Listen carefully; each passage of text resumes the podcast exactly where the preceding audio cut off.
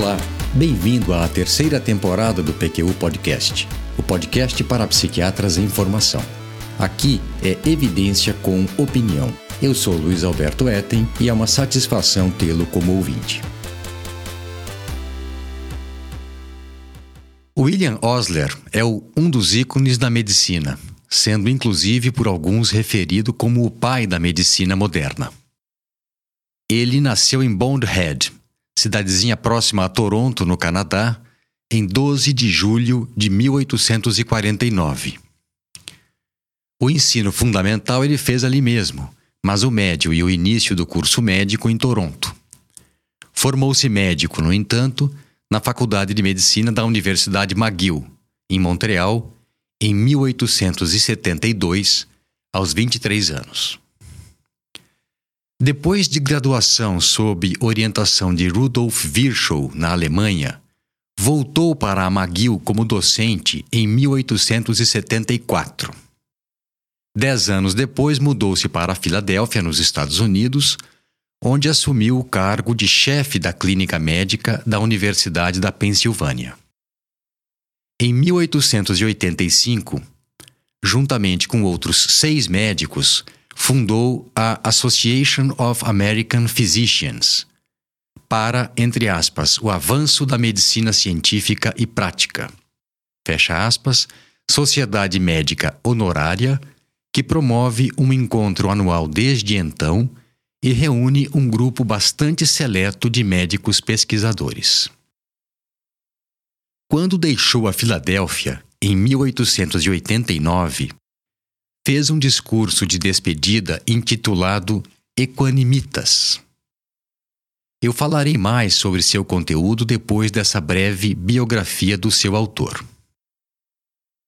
Ele saiu da Filadélfia para assumir a posição de médico-chefe do recém-inaugurado Hospital Johns Hopkins, em Baltimore, Maryland, onde criou o primeiro programa de residência médica. Alguns anos depois, em 1893, a atuação de Osler foi decisiva na criação da Escola de Medicina Johns Hopkins, da qual foi um dos primeiros professores. Foi nesse período que ele ganhou reputação como médico, professor e filantropo. É também dessa época a publicação do clássico Princípios e Prática da Medicina, publicado em 1892 e posteriormente traduzido para o francês, alemão, russo, português, espanhol e chinês. Considerado o mais importante livro-texto de medicina geral pelos 40 anos seguintes. A última edição, a 16, é de 1947. Eu incluí o link da primeira edição original desse livro clássico digitalizada e de acesso livre, na lista de referências desse episódio no nosso site www.pqpodcast.com.br. Vale a pena ler os capítulos sobre histeria, neurastenia e alcoolismo. Fica a dica para os curiosos e interessados. Por fim, em 1905, mudou-se para Oxford, na Inglaterra, onde foi nomeado Regius Professor de Medicina da Universidade de Oxford, onde permaneceu até o seu falecimento, em 29 de dezembro de 1929, por problemas respiratórios provavelmente devidos a complicações de influenza, que evoluiu para pneumonia aos 70 anos.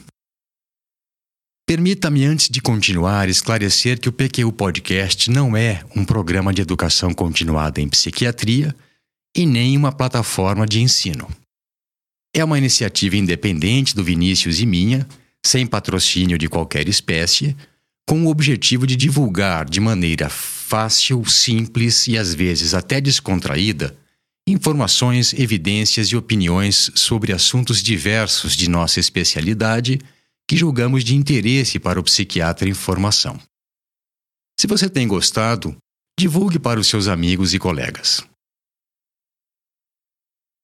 Quando se lê a biografia de William Osler, percebe-se que há certo exagero na alcunha de pai da medicina moderna.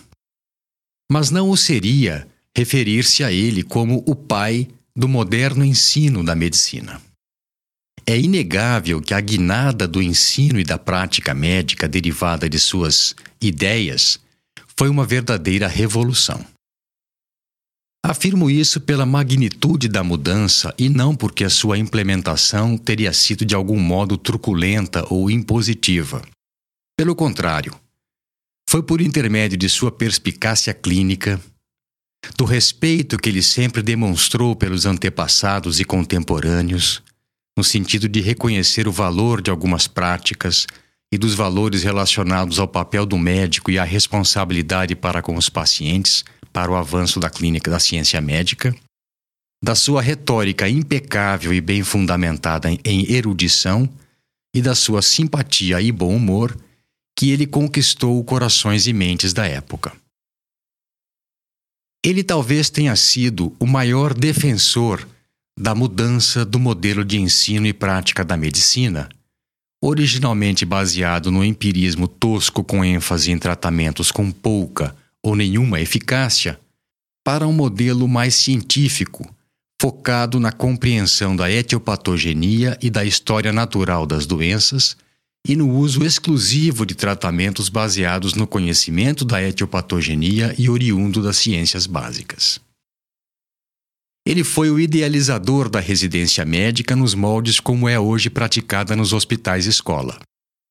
Na época dele, entretanto, os jovens médicos moravam no prédio administrativo do hospital, a residência era em tempo integral, sem término pré-estabelecido, ele permanecia em aberto e a regra era a longa duração de sete a oito anos, durante os quais a vida era bastante restrita, quase monástica. Foi também o pioneiro de seu tempo no ensino da medicina baseado em visitas e conversas ao redor do leito do paciente, dando exemplo de como se colher uma anamnese, fazer um exame físico e colher material, secreções, sangue e excreções para exame laboratorial. Apesar da sua erudição, reduziu a carga de aulas e palestras didáticas na formação dos residentes. É instrutiva a sequência do raciocínio dele em termos temporais e de importância. Primeiro, aprender sobre a natureza da doença e seus sinais e sintomas. Depois, focalizar-se em medidas preventivas antes de finalmente tentar o tratamento e a cura.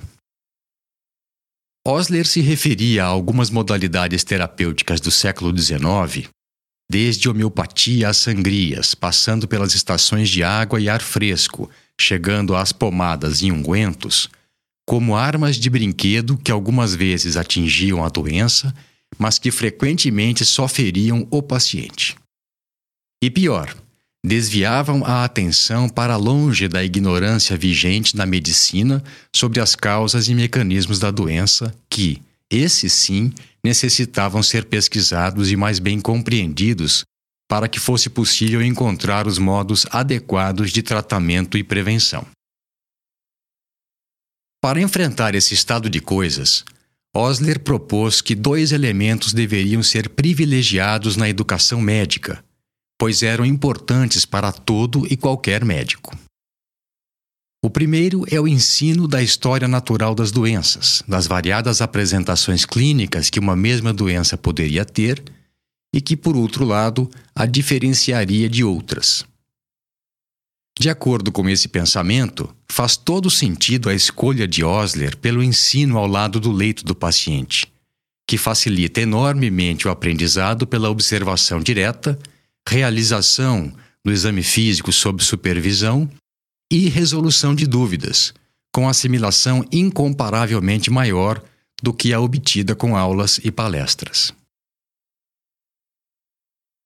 O segundo elemento da educação médica, de acordo com Osler, era o conhecimento das ciências básicas subjacentes à ciência e à clínica médicas: química, patologia, fisiopatologia, e as, à época, emergentes bacteriologia, imunologia, epidemiologia e genética.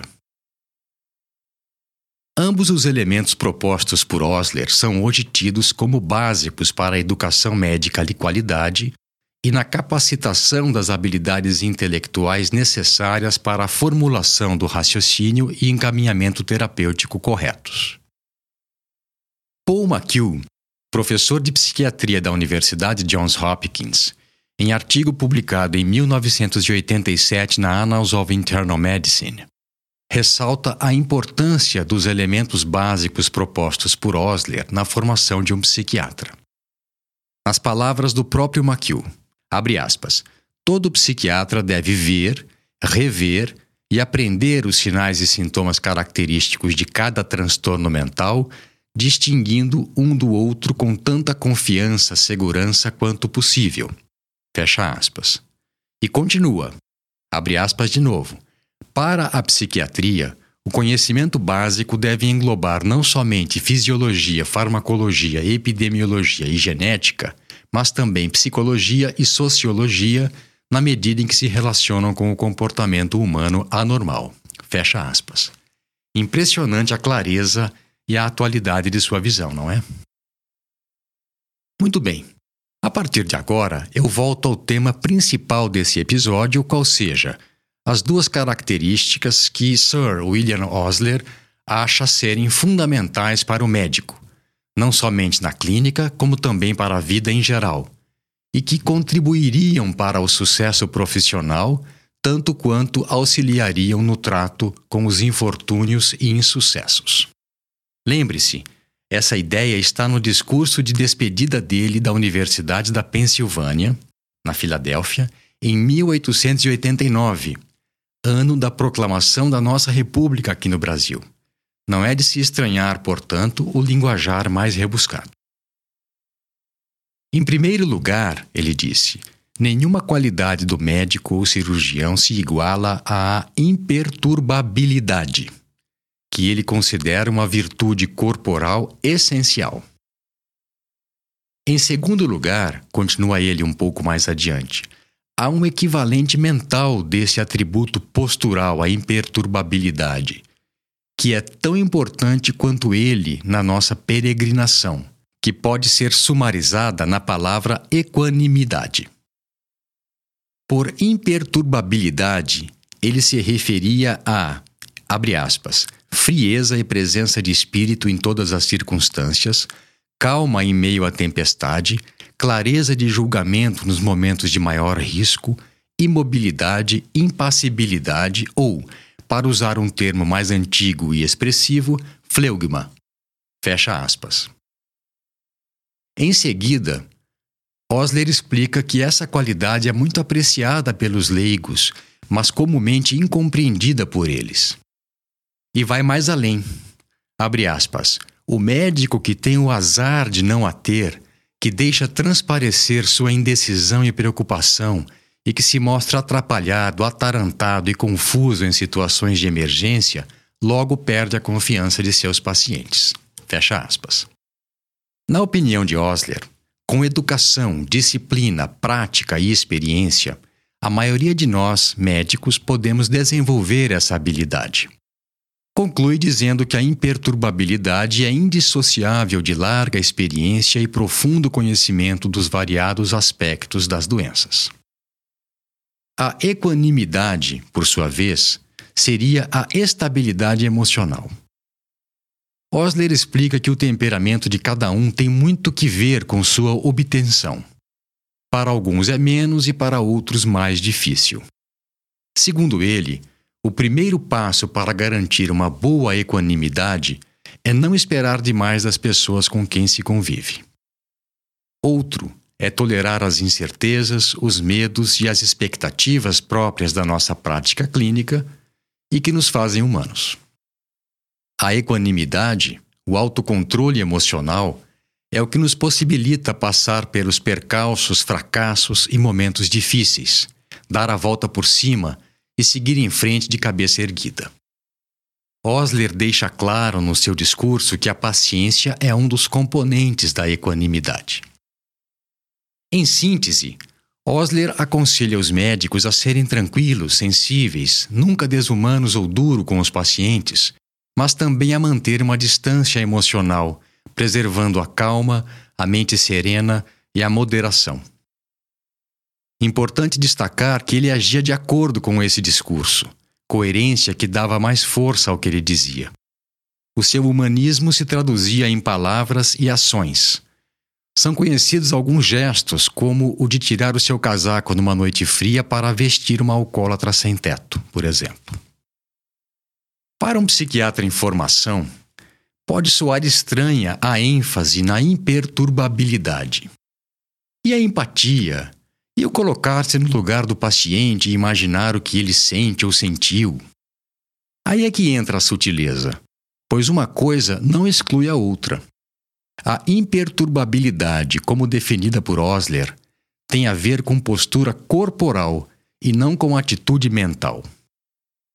É não deixar transparecer na sua totalidade o que se passa consigo. É perfeitamente possível e mais desejável ser empático e ao mesmo tempo manter distância emocional que facilita a condução de impasses. Meu pai, que também foi psiquiatra e dos bons, costumava dizer: não adianta deitar na cama ao lado do doente para mostrar que está solidário com a dor dele. É preciso então solidarizar-se, mas preservando o distanciamento para, inclusive, possibilitar a ação terapêutica.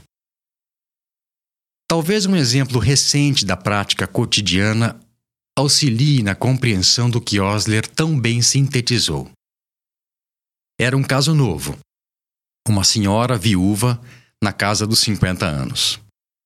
Ela estava deprimida, exaurida, acabada e precisava falar. Relatou uma sequência de acontecimentos trágicos, daquelas que só se vê em novelas dramáticas, envolvendo a perda de vários entes queridos acompanhada de uma série de reveses. Doenças incuráveis e de evolução crônica em familiares próximos, traição, mortes, acidente automobilístico gravíssimo, sequelas e falência. Posso lhe assegurar que não foi fácil manter a postura enquanto eu escutava atentamente ao relato. Mas eu segurei a onda. O que foi decisivo para que essa primeira consulta tivesse seguimento. Ao se despedir, ela comentou que o colega que a havia atendido anteriormente chorou junto com ela o que a fez pensar que ele não daria conta de orientá-la. Não tinha estrutura, ela disse. E o que dizer do psiquiatra da unidade de emergência, lidando com tentativas de suicídio, agitação psicomotora e surtos psicóticos?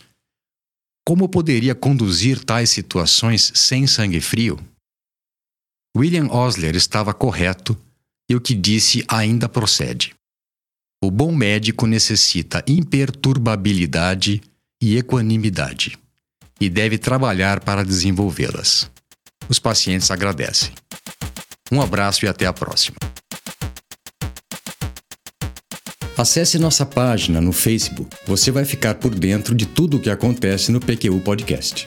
Visite nosso site www.pqpodcast.com.br, onde todos os episódios já publicados estão disponíveis, com as respectivas referências e organizados por data, autor e sessão. O PQU Podcast agradece sua atenção.